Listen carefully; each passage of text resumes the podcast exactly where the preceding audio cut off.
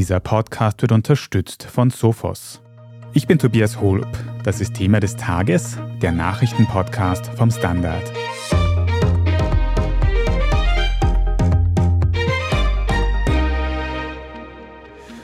Ein ORF, für den fast alle zahlen müssen und der online viel mehr bietet. So sieht es ein neuer Gesetzesentwurf der türkis-grünen Regierung vor. Wir sprechen heute darüber, was das für die Nutzerinnen des öffentlich-rechtlichen Rundfunks bedeutet und warum es an dem Vorhaben lautstarke Kritik gibt. Harald Fiedler, du beobachtest für den Standard die österreichische Medienlandschaft und da stehen wir ganz kurz vor einem neuen Gesetz für den öffentlich-rechtlichen, für den ORF. Kannst du uns für den Anfang kurz erinnern, warum da überhaupt eine Änderung notwendig ist? Eine Änderung wurde notwendig, weil der Verfassungsgerichtshof die GIS-Gebühren aufgehoben hat, weil er gefunden hat, dass eine Ausnahme für Streaming-Nutzung von der GIS nicht verfassungskonform ist. Ausnahme von der Streaming-Nutzung. Ich nehme an, deswegen, weil ja bisher die GIS-KontrolleurInnen immer nur schauen, ob man ein Radio- oder Fernsehgerät hat. Aber wenn man mit einem Laptop oder Smartphone den ORF streamt, muss man keine GIS zahlen. Zumindest bisher, weil sich das jetzt anscheinend ändert, oder? Inwiefern? Ja, das neue ORF-Gesetz wird ab 2024 einen sogenannten ORF-Beitrag bringen. Und zwar für alle Haushalte, bis auf Einkommensschwache, die sind wie bisher befreit.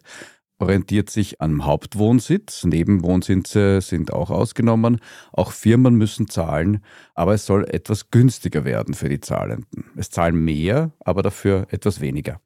Die erste Info zum neuen Preis für diese Haushaltsabgabe, das werden 15,30 Euro sein. Das ist dann doch um einiges weniger als die bisherige GIS, oder? Allerdings kommen da noch ein paar Landesgebühren drauf. Aber der Unterschied ist schon wesentlich. Also wenn man sich zum Beispiel die Steiermark hernimmt, die bis jetzt so 28,65 Euro pro Monat angefallen sind für die GIS, da werden es künftig unter 20 werden zum Beispiel. Es wird sich so einpendeln, in Vorarlberg, in Oberösterreich und künftig auch in Niederösterreich entfallen die Landesabgaben. Die Bundesabgaben fallen auch weg. Also pro Bundesland kann man grob sagen, es ist bis zu einem Viertel weniger als bisher. Und verstehe ich das richtig, dass dann auch diese Hausbesuche von den GIS-KontrolleurInnen entfallen werden? Die, mit denen muss man jetzt nicht mehr rechnen, weil ja praktisch alle Haushalte zahlen müssen, unabhängig davon, ob sie ein Empfangsgerät daheim haben oder nicht. Und das ist ja, was die GIS-Kontrolleure noch bis Jahresende wissen wollen. Haben sie ein empfangsbereites Rundfunkgerät zu Hause? Das können sich in Zukunft sparen und damit wohl auch den Außendienst der GIS. Also für die Nutzerinnen und Nutzer von ORF-Inhalten bedeutet das, man zahlt ein bisschen weniger, dafür werden insgesamt wahrscheinlich mehr Menschen zahlen. Was bedeutet das dann für den ORF? Kriegt der insgesamt mehr Geld oder weniger als vorher? Also die offizielle Erklärung bisher aus dem ORF und aus den Verhandlerkreisen war, der ORF bekommt nicht wesentlich mehr, weil der ORF laut Gesetz nur die Kosten des öffentlich-rechtlichen Auftrags, das ist im Gesetz definiert, abgegolten bekommt durch die Gebühren. Und wenn es höhere Einnahmen gibt, weil ich glaube rund 33.000 Haushalte könnten jetzt künftig mehr zahlen, dann geht das Geld auf ein Sperrkonto. Und bei der Neuberechnung wird das berücksichtigt, bei der Neuberechnung der Gebührenhöhe oder Beitragshöhe künftig. Also insgesamt steigt der ORF gleich aus. Gleich oder etwas besser. Die konkreten Zahlen weiß ich noch nicht, muss ich jetzt ehrlich sagen, aber derzeit sind es für heuer budgetierte 676 Millionen und es dürfte sich so um 700 Millionen plus minus einpendeln. Also es ist etwas mehr als bisher. Diese Streaming-Lücke wird geschlossen, also die, die nicht zahlen, aber es wird laut bisherigen ORF-Angaben oder Schätzungen nicht viel mehr als bisher. Jetzt war im Vorfeld von dieser Reform auch die Rede davon, dass es beim ORF Einsparungen geben soll. Ist davon jetzt noch etwas übrig geblieben? Wie wird sich das ausdrücken? Der ORF muss Einsparungen vornehmen, wie praktisch alle Medienunternehmen, aufgrund der Teuerung, aufgrund der Energiepreise. Wobei bei privaten Medien ist der Kollektivvertrag ein Vielfaches stärker gestiegen als beim ORF. Aber der ORF muss noch Einsparungen machen. Das sind diese berühmten 300 Millionen bis Ende 2026. Aber es ist eine Finanzierungs- oder Absicherungslösung für das Radiosymphonieorchester RSO jetzt schon mal gefunden. Es wird dieser ORF Sport Plus Spartenkanal noch zwei, drei Jahre weiterlaufen und dann zu einem digitalen Angebot werden nach derzeitiger Planung. Also sozusagen diese großen Einschnitte, mit denen da gedroht wurde, wird es mal offenkundig so rasch nicht geben. Was der ORF einnehmen wird aus den neuen Abgaben, hast du gesagt, sind jedenfalls so um die 700 Millionen Euro. Da kommt dann noch ein bisschen was aus Werbungseinnahmen dazu. Ein bisschen was ist gut. Entschuldige, ich muss dich unterbrechen. Sind also insgesamt dann eine Milliarde, also 300 Millionen aus Werbung und sonstigen Einnahmen.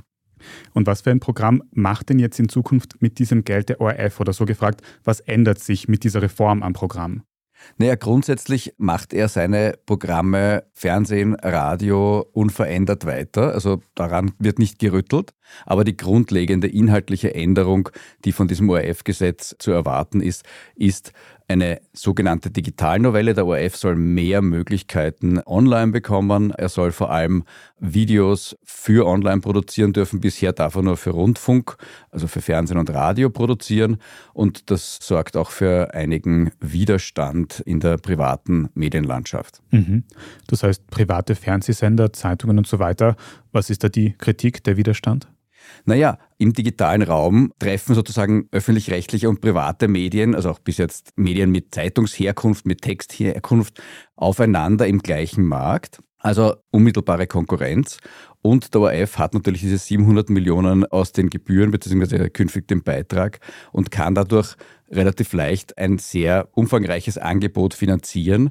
Und er darf künftig auch ein sehr umfangreiches Angebot online finanzieren. Es soll ihm eben erlaubt werden, Videobeiträge für online. Das heißt, es ist eine massive Konkurrenz für private Medienhäuser, die ja auch sehr stark auf Video setzen und Audio. Jetzt ist es für die Nutzerinnen und Nutzer ja erstmal gut, wenn mehr Inhalte da sind vom ORF. Warum ist das so etwas Negatives aus Privatmediensicht? Naja, das Problem der privaten Medien ist, die müssen sich irgendwie finanzieren. Der ORF hat fix seine ORF-Beiträge, die verpflichtend alle zahlen müssen. Private Medien müssen sich einerseits aus Werbung finanzieren oder andererseits aus Userbeiträgen, freiwilligen Userbeiträgen, Abos oder Einzelzugängen. Und die Bereitschaft natürlich, wenn ich ein sehr umfassendes Online-Angebot des ORF habe, das ich eh schon bezahlt habe und das frei zugänglich ist darüber hinaus, dann ist meine Bereitschaft möglicherweise etwas geringer, ein Bezahlangebot eines privaten Medienunternehmens, das ja seinen Journalismus irgendwie auch finanzieren muss, seine Inhalte finanzieren muss, zu bezahlen. Und wenn diese Bereitschaft zu bezahlen nicht da ist, dann haben private Medienunternehmen ein massives, Sie sagen existenzielles Problem, ihre journalistischen Angebote in Zukunft zu finanzieren. Und davon hat das Publikum schon etwas, nämlich weniger Vielfalt, weniger Vielfalt im Angebot, weniger Auswahl, weniger Stimmen in diesem Konzert. Also das halte ich schon für eine Perspektive, die das Publikum interessieren sollte. Und gibt es da irgendwelche Lösungsansätze, wie quasi der ORF gestärkt werden könnte, aber gleichzeitig die Medienvielfalt in Österreich gefördert werden könnte? Also der ORF ist ja an sich irgendwie Marktbeherrscher in TV, Radio und Online. Er ist das weitaus größte Medienunternehmen, zweieinhalb Mal größer als das größte klassische Verlagshaus. Ich glaube, man muss den ORF nicht unbedingt weiter stärken, ehrlich gesagt. Er hat eine sozusagen legitime Funktion, eine wichtige Funktion als öffentlich-rechtliches Medienunternehmen, unbestritten, aber weiter stärken muss man ihn, glaube ich, nicht. Wie man bei einem so derart starken ORF eine vielfältige private Medienlandschaft aufrechterhalten kann, sind teilweise Medienförderungen, die gibt es. Der Größenvergleich, man hat ungefähr zehnmal mehr Einnahmen aus dem ORF-Beitrag für den ORF mit 700 Millionen wie alle Medienförderungen für alle privaten Medienunternehmen zusammen. Dazu gibt es dann noch die berühmte Regierungswerbung, die eher nach Gutsherrenart und nicht unbedingt nach Qualität vergeben wird. Also insofern eine schwierige Situation und die privaten Medienhäuser sind aufgrund dieses Gesetzesentwurfs eben sehr, sehr nervös, weil sie darin keinen Ansatz sehen oder zu wenig Ansatz sehen, private Medienvielfalt in Österreich abzusichern. Und ist denn diese Umsetzung des neuen ORF-Gesetzes jetzt schon in Stein gemeißelt? Ist das jetzt schon fix? Naja, es ist sozusagen jetzt einmal der Gesetzesentwurf vorgelegt. Er geht jetzt in eine Begutachtungsphase, wo Interessenvertreter und praktisch jeder Bürger, jede Bürgerin auch eine Stellungnahme abgeben kann dazu. Und ich erwarte sehr viele, auch sehr kritische, aber wahrscheinlich auch konstruktiv kritische Stellungnahmen. Und die Hoffnung ist, dass die Regierungsparteien diese Einwände, Anregungen, Kritik ernst nehmen und noch in den Entwurf einarbeiten und dann möglicherweise einen etwas, wie soll ich sagen, für alle, für den Gesamtmarkt klügeren Entwurf zusammenbringen und ein klügeres Gesetz dann am Ende. Also jetzt geht es mal um einen Gesetzesentwurf. Danach kommt eben noch die Begutachtungsphase, wo sich einiges ändern könnte und in Kraft treten soll es ja 2024, wenn ich das richtig verstanden habe. Kommen wir vom Rundfunk noch kurz zu einer Zeitung, bei der die Regierung auch ganz, ganz große Eingriffe plant, nämlich der Wiener Zeitung. Welche Probleme es da gibt, schauen wir uns gleich an und machen vorher eine kurze Pause. Wir sind gleich zurück. Oftmals laufen Cyberangriffe heutzutage unter dem Radar traditioneller IT-Sicherheitslösungen. Threat Hunter entdecken diese verborgenen Angriffe, indem sie verdächtige Aktivitäten und Anomalien analysieren. Da nur wenige Organisationen die richtigen Tools, Mitarbeiter und Prozesse haben, um sich proaktiv vor solchen Bedrohungen zu schützen, bietet Sophos einen Managed Detection and Response Service, kurz MDR. Mehr Infos unter www.sophos.de/mdr. Gibt es außerirdisches Leben? Haben Tiere ein Bewusstsein? Können wir durch die Zeit reisen? Es gibt so viele große Fragen, die uns Menschen seit Jahrtausenden beschäftigen. Aber erst jetzt kann die Wissenschaft Antworten darauf liefern. Oder neue Rätsel entdecken.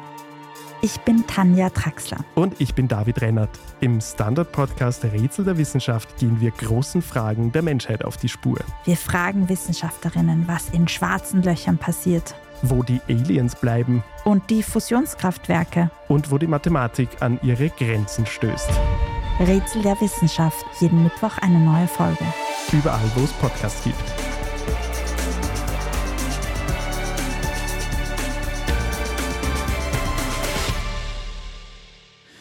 Harald, wenn wir jetzt schon über schwierige Zeiten für einige Medien sprechen, dann muss ich auch denken an eine Zeitung, bei der es gerade sehr große Änderungen, sehr große Umwürfe gibt, nämlich die Wiener Zeitung. Kannst du kurz erzählen, was ist da der Hintergrund? Warum gibt es da Änderungen aktuell?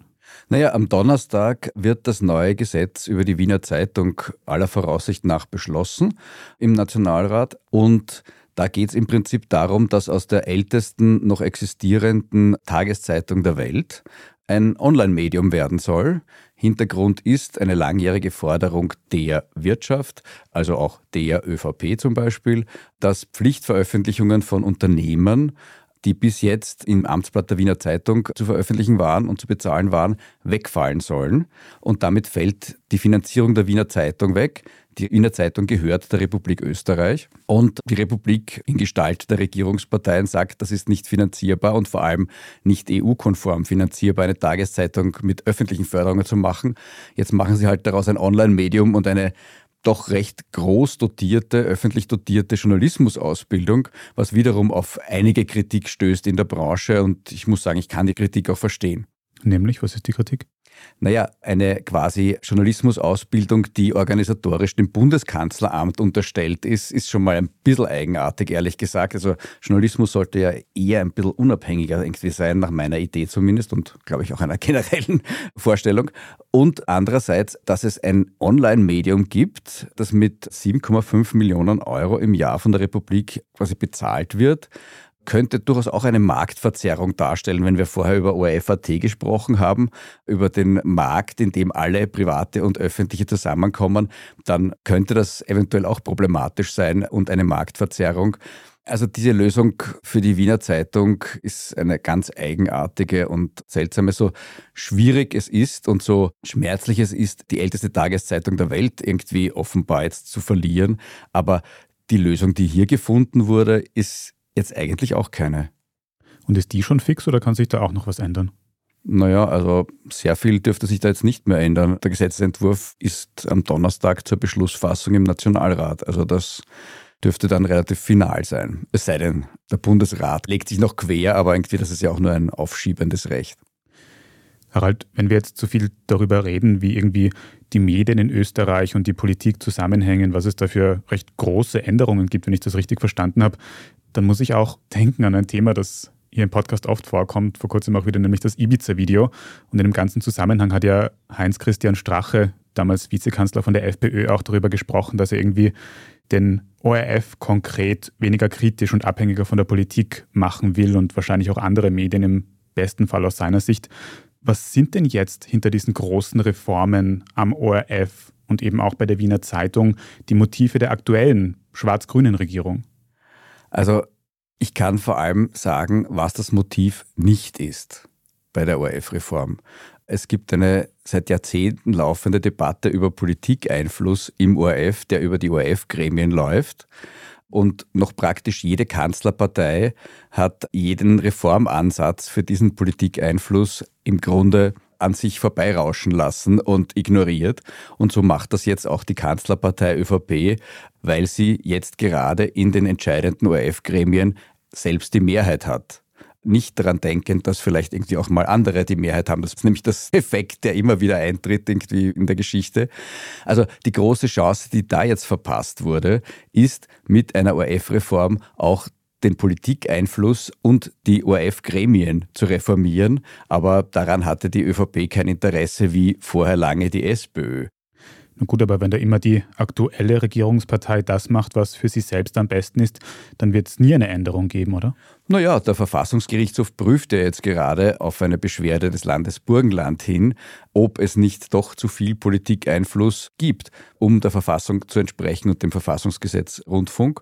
Das heißt, es gibt auch die Möglichkeit, dass hier wiederum der Verfassungsgerichtshof, wie schon sehr, sehr oft in der österreichischen Mediengeschichte, Medienpolitik macht, die die österreichischen Regierungen und Regierungsverantwortlichen einfach nicht machen. Das heißt, da könnte dann die nächste Reform nach der aktuellen Reform bald schon wieder anstehen.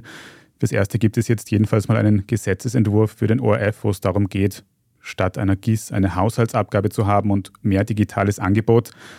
Schauen wir, ob es noch Detailänderungen gibt, aber danke mal dir für diesen Überblick, Harald Fiedler. Gerne. Wir sprechen jetzt dann gleich noch weiter in unserer Meldungsübersicht über ein außergewöhnliches Telefonat zwischen dem ukrainischen und dem chinesischen Präsidenten. Wenn Ihnen diese Folge von Thema des Tages bis hierhin aber schon gefallen hat, dann abonnieren Sie uns am besten gleich auf Ihrer liebsten Podcast-Plattform, egal ob Spotify, Apple Podcasts oder sonst woanders, dann verpassen Sie auch keine weitere Folge mehr. Gerne auch eine gute Bewertung oder einen netten Kommentar dort lassen, damit uns noch mehr Menschen finden. Vielen Dank dafür. Jetzt aber dranbleiben, wir sind gleich zurück.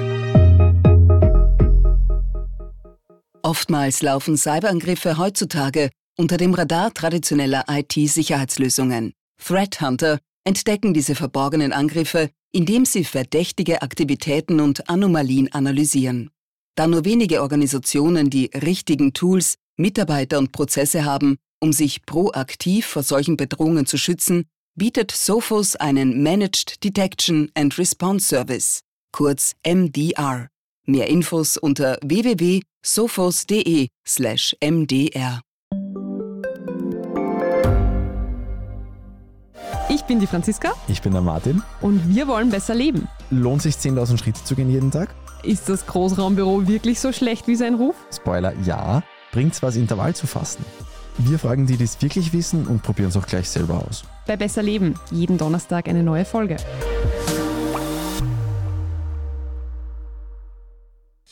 Und hier ist, was Sie heute sonst noch wissen müssen.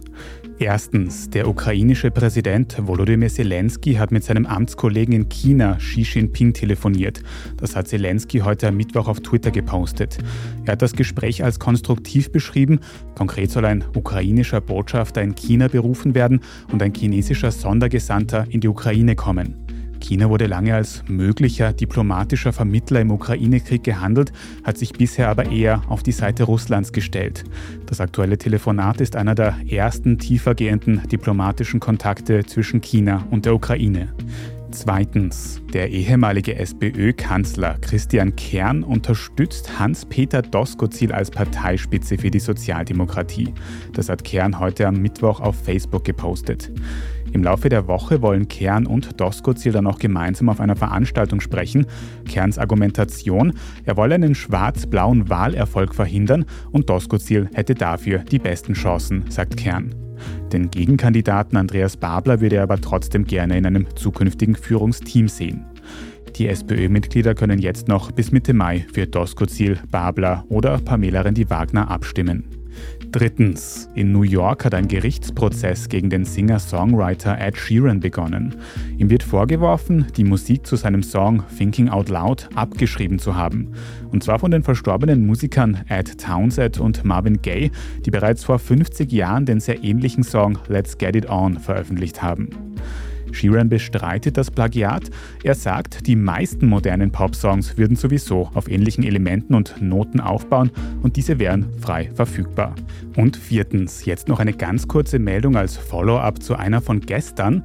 Falls auch Sie gestern am Abend bei der Mondlandung der japanischen Sonde Hakuto R mitgefiebert haben, dann muss ich Sie leider enttäuschen.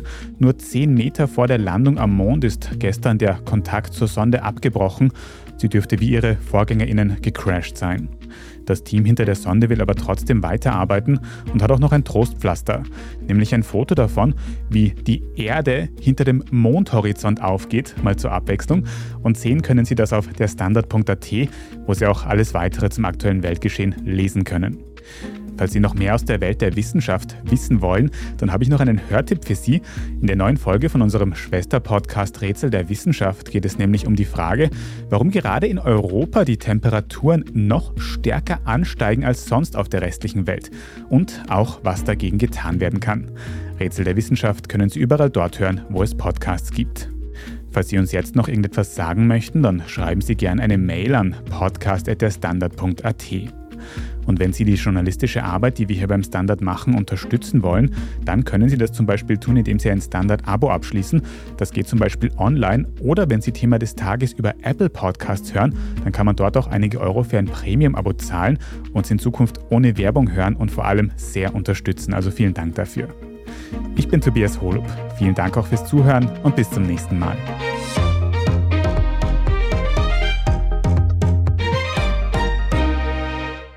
Oftmals laufen Cyberangriffe heutzutage unter dem Radar traditioneller IT-Sicherheitslösungen. Threat Hunter entdecken diese verborgenen Angriffe, indem sie verdächtige Aktivitäten und Anomalien analysieren. Da nur wenige Organisationen die richtigen Tools, Mitarbeiter und Prozesse haben, um sich proaktiv vor solchen Bedrohungen zu schützen, bietet Sophos einen Managed Detection and Response Service, kurz MDR. Mehr Infos unter www.sophos.de/mdr. Ich bin Doris Prisching. Und ich bin Michael Steingruber. Und gemeinsam sind wir Serienreif. Das ist der Standard-Podcast über die spannende Welt der Serien. Genau, bei uns erfahren Sie faszinierende Details über House of the Dragon und die Ringe der Macht. Und restlos alles über satanische Spiele in Stranger Things. Wir widmen uns Seriengrößen von Obi-Wan Kenobi bis zu RuPaul. Und zerlegen die neueste Marvel-Serie. Wenn nötig. Serienreif, euer Streaming-Podcast jeden zweiten Donnerstag eine neue Folge.